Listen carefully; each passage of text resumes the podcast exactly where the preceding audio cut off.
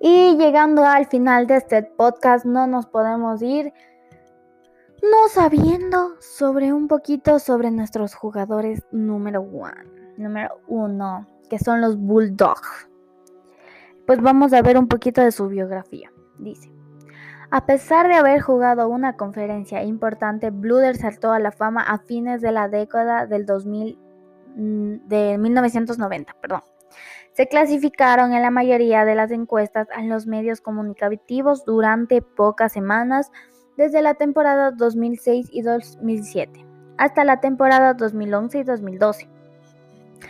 Compitieron en la, en la postemporada de los años de 1997, excepto 2005, 2004 y 2014.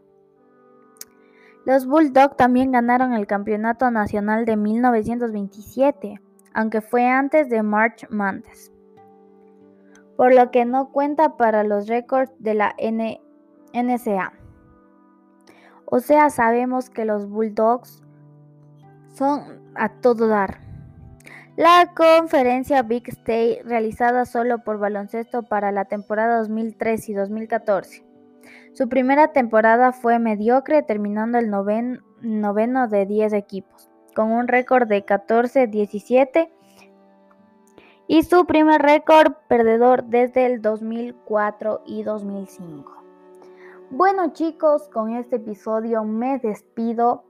Espero que les haya gustado, espero que les haya aclarado esas dudas que tenían sobre el fútbol, sobre los sobre el, fútbol, ¿verdad? Ya no mal, sobre el básquet.